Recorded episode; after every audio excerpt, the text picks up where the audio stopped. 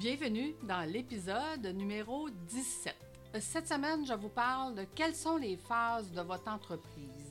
La semaine dernière, je vous ai parlé de pourquoi je suis une princesse, mais surtout pourquoi je veux le rester. si vous avez manqué cette émission, je vous encourage fortement à aller écouter la première première émission que j'ai faite, Je suis une princesse partie 1, et la semaine dernière, Je suis une princesse partie 2. Donc, cette semaine, j'avais le goût de vous parler de justement, c'est quoi les phases de votre entreprise? En fait, les entrepreneurs, souvent, euh, euh, n'auront aucune phase d'établi et c'est très important d'en avoir. Donc, euh, quand on est un individu, les phases de notre individu, c'est notre bilan, euh, notre famille, donc ça va être quoi qu'on va avoir besoin quand on va être euh, en famille avec des enfants, un conjoint? Nos revenus, comment on va les gérer?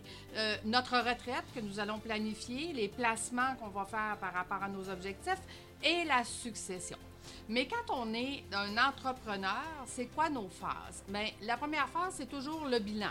Donc, quels sont vos actifs de biens immobiliers, euh, les avoirs des actionnaires, votre capital action, votre équipement, vos véhicules, votre passif, donc qu'est-ce que vous devez, votre marge de crédit, votre carte de crédit, vos prêts, et ainsi de suite.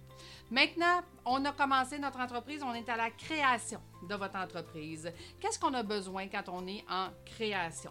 On a besoin de mentorat, on a besoin de protection pour notre crédit, parce que souvent, on va utiliser le crédit pour partir notre entreprise. Donc, on va avoir besoin de soutien au financement, d'un réseau professionnel qualifié avec qui je vais devoir traiter et pourquoi. Donc, où je retrouve mes spécialistes qualifiés. Et l'organisation corporative, donc, qui va faire quoi? Dans ma formation d'administrateur la semaine dernière, c'était drôle parce qu'on parlait justement de l'organigramme de l'entreprise. Et je montrais dans l'organigramme qu'il y avait vous au centre et que tout le monde alentour venait vers vous. Quand on commence, on démarre une entreprise, l'organigramme ressemble pas mal à cela. Donc, tout le monde vient euh, nous voir pour toutes les raisons quand l'entreprise grandit, donc comment on fait la gestion de la croissance? Donc, c'est quoi les produits qu'on va avoir besoin au niveau de la gestion de la croissance? Bien, ça va être de protection, d'assurance vie, d'assurance invalidité, de maladies graves, des avantages sociaux pour pouvoir recruter, garder nos employés, faire une gestion efficace de la dette des liquidités et des régimes collectifs qu'on va offrir pour la rétention d'employés.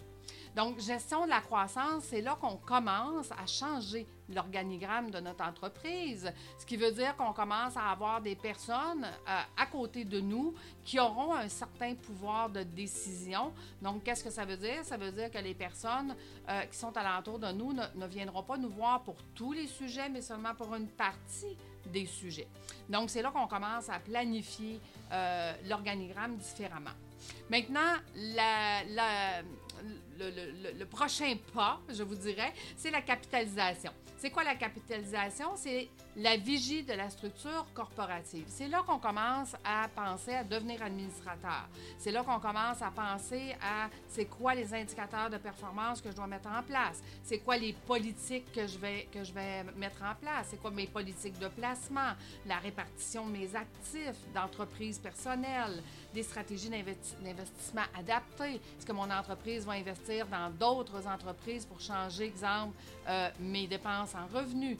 Donc, c'est dans cette euh, phase-là, de la capitalisation, qu'on commence à dire j'aurais besoin de développer mes compétences d'administrateur. Par la suite, on arrive dans quel euh, domaine? C'est la transmission. Donc, comment on va faire que notre entreprise va avoir une pérennité au-delà de nous, qu'elle va continuer sans nous? C'est difficile à, faire parce qu'on a toujours vécu pour notre entreprise. On est la source du projet. Je vous en ai déjà parlé dans une autre capsule. Donc, la transmission de l'entreprise à quelqu'un d'autre, de, de, commencer à lâcher le pouvoir et à dire que cette entreprise-là va poursuivre sans nous, euh, c'est un deuil en soi. Euh, donc, on doit être accompagné parce que c'est difficile, c'est pas facile à faire. Euh, comment on va faire la transmission intergénérationnelle? Vous avez des enfants qui veulent prendre la relève, ils ont des nouvelles idées, ils veulent amener un nouveau souffle. Il faut leur laisser la place. Oui, mais combien de place? À quel moment? Euh, S'ils se plantent puis que c'est notre retraite qui est dans qui est l'entreprise, ben peut-être que ça fera pas notre bonheur. Donc, c'est très important d'être accompagné dans ces éléments-là. Donc, est-ce qu'on va être acheté par des employés clés? C'est la même chose. Ces employés-là qui ont toujours été employés, qui ont une mentalité d'employé, vont devoir développer leurs compétences pour devenir des entrepreneurs et éventuellement développer leurs compétences pour devenir administrateurs. Donc, euh, c'est un, autre euh, chapeau, c'est une autre façon de penser, c'est une autre façon de travailler et ils ne l'ont pas développé cette façon-là. Ils ont été toute leur vie employés, donc ils ont besoin d'accompagnement. C'est très important. Euh, est-ce qu'on va faire une vente externe? Si oui, ça se prépare plusieurs années d'avance, une, vente externe à quelqu'un d'autre. Souvent, la personne va vouloir qu'on soit là pendant quelques années transmettre justement euh, nos compétences. Et là, ça devient super intéressant, si nous-mêmes, on a développé nos compétences d'administrateur, de créer un CA pour travailler sur le moyen et le long terme de l'entreprise et de laisser celui qui vient d'acheter euh, dans le courant, donc comme directeur général, pour venir gérer qu'est-ce qui se passe à, tous les jours.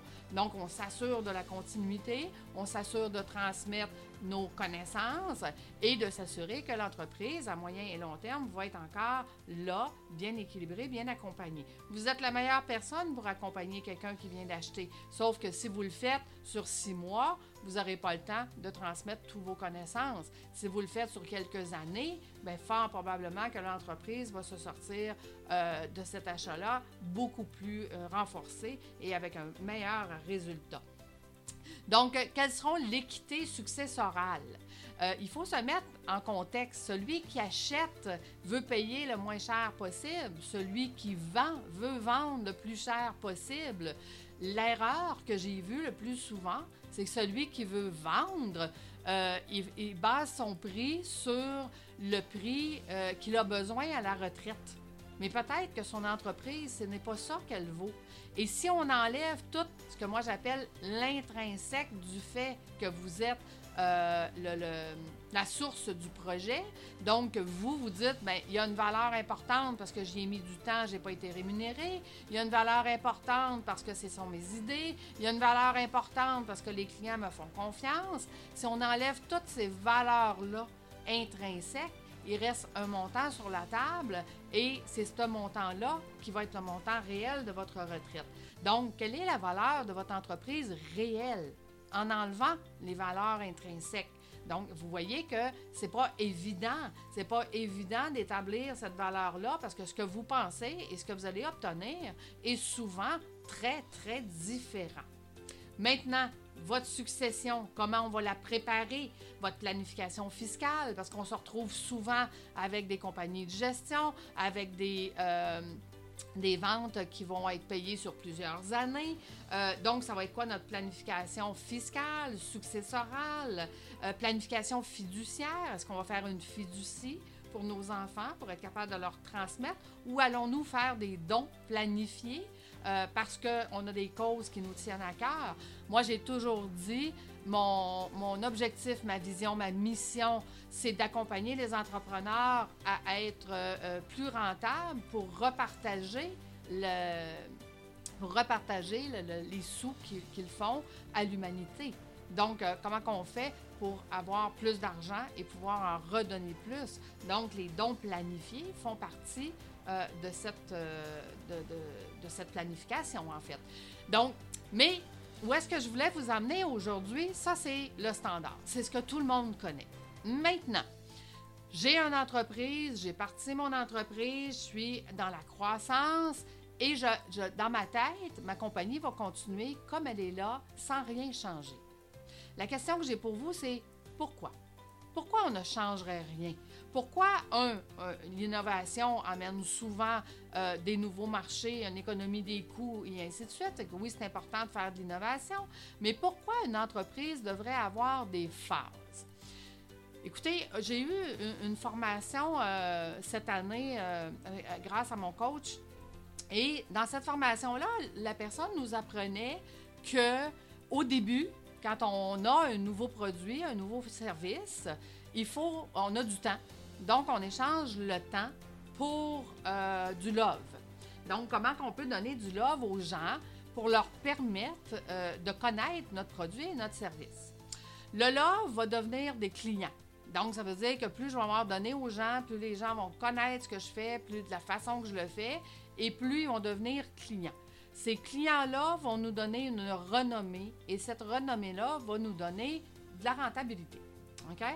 Bon, maintenant, si je suis toujours dans la phase de je donne du love euh, pour que les gens deviennent clients, Bien, évidemment que euh, généralement, c'est qu'on va rester ce que moi j'appelle une heure de travail pour une heure de, euh, de, paiement. OK? Comment on fait pour aller dans une phase suivante? Comment on fait pour évoluer notre entreprise et de dire comment je pourrais échanger une heure de travail pour 10 paiements ou au lieu de un pour un? Donc, quelles sont les façons dans votre entreprise que vous pourriez atteindre ce niveau-là? Maintenant, euh, euh, on, a mis en place des, choses, des façons de faire. Donc, supposons un exemple très commun, c'est de dire, ben, je vais faire, au lieu de faire des euh, accompagnements individuels, je vais faire des accompagnements de groupe. Donc, les gens vont payer moins cher parce qu'ils sont en groupe, mais moi, je vais être payé plus cher à chaque heure que je travaille parce qu'il y a plusieurs personnes qui payent pour l'heure que je suis là. Ça, c'est le plus commun. Il y en a plein d'autres, mais c'est ce qu'on voit le plus fréquemment. Euh, c'est quoi la phase suivante? Dis, bon, ben écoute, là, Lucie, je suis rendue à une heure de temps pour, exemple, 10 euh, paiements. Ils payent moins cher, fait que c'est peut-être une heure pour 7 ou pour 6 ou pour 5 paiements, peu importe. Euh, c'est quoi la phase suivante? La phase suivante, c'est d'avoir des revenus récurrents. Comment on fait pour prendre votre produit et votre service pour qu'il devienne un besoin récurrent pour les clients? Donc, quelle est l'innovation? Qu'on va devoir faire dans votre produit et service pour amener les gens à acheter votre produit et service de façon récurrente, qui va faire qu'éventuellement, je n'ai plus besoin de mettre une heure pour avoir des rendements. Les sous rentrent même si je ne donne plus de temps. Donc, l'exemple la plus commune, euh, ceux qui donnent des services, c'est de faire des formations en ligne j'ai fait ma formation, je la vends X dollars, mais j'ai plus besoin d'être là pour qu'elle se vende. Encore là, il y a plusieurs autres façons de faire et euh, ça l'amène peut-être des revenus récurrents. Donc, vous voyez que d'avoir des phases dans son entreprise, et, je l'ai vu à plusieurs reprises dans les entrepreneurs que j'accompagne, qu'ils ont, exemple, euh, une façon de faire, puis qu'ils disent, écoute, mes clients m'achètent, c'est extrêmement payant, puis tout va bien. Oui, mais est-ce qu'on pourrait améliorer? Puis là, ils sont comme, mais pourquoi? Ben, juste pour faire plus d'argent, ou juste pour avoir plus de liberté, ou juste pour avoir plus de temps? Là, ils font comme, ah, j'avais jamais pensé. J'avais jamais pensé qu'on pourrait aller dans une étape 2. Et pourquoi pas? Et pourquoi pas? Pourquoi on, parce qu'on on, on nous l'a jamais appris. On nous a jamais dit qu'une entreprise devait avoir plusieurs phases et que dans ces phases-là, ben quand on vous ramène tantôt à vous disant la gestion de la croissance, la capitalisation, la transmission, ça fait partie des phases de développement qu'on peut dire que quand je suis rendu à la transmission de mon entreprise, je continue d'avoir des revenus récurrents de mon entreprise parce que cette phase-là a été mise en place quand moi, j'étais là et que je garde le, pouvoir ou je garde cette façon de faire-là euh, qui va me rester à moi.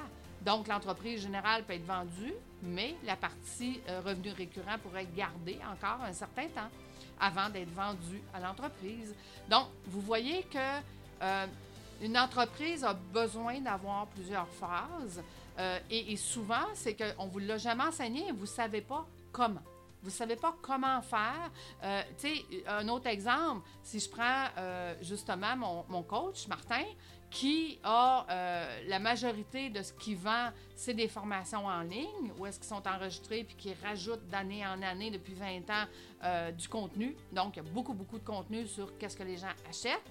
Et il y a un groupe VIP où est-ce que les gens payent plus cher parce qu'eux ont accès à des choses que les autres n'ont pas accès. Donc, est-ce que les gens sont prêts à payer plus cher pour avoir accès à ces choses-là? Absolument. Tu sais, pourquoi moi j'ai décidé de payer le groupe VIP pour être avec lui? Bien, pour aller plus vite, euh, pour prendre les chemins les plus rapides, pour avoir euh, un groupe d'appartenance euh, qui a les mêmes réalités que moi et qui veut atteindre les mêmes objectifs que moi, de prendre ce que eux font le mieux et de l'adapter à ma façon de faire et de prendre leurs conseils pour éviter euh, de prendre des chemins qui vont être les plus longs et qui vont être les plus onéreux. Donc, c'est ça d'être accompagné. C'est ça de faire du développement d'entreprise.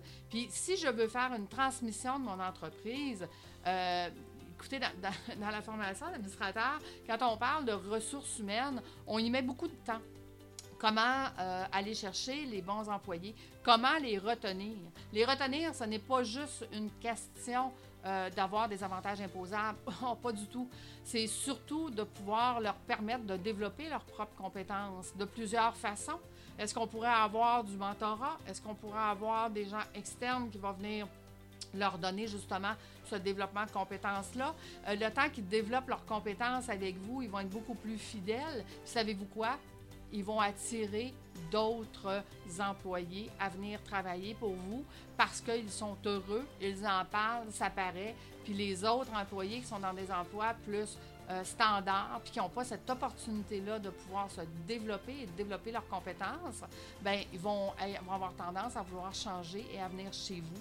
Euh, pour, donc, vous voyez, de faire des phases dans son entreprise, c'est de s'assurer que l'entreprise va continuer d'évoluer, que notre façon de faire va continuer d'évoluer, que nous allons continuer de travailler sur des innovations pour pouvoir faire mieux, euh, faire plus avec moins, avoir plus d'opportunités euh, d'avoir du temps, euh, d'avoir une vie équilibrée et d'avoir justement des équipes qui sont engagées, qui sont fonctionnelles et qu'ils aiment ce qu'ils font.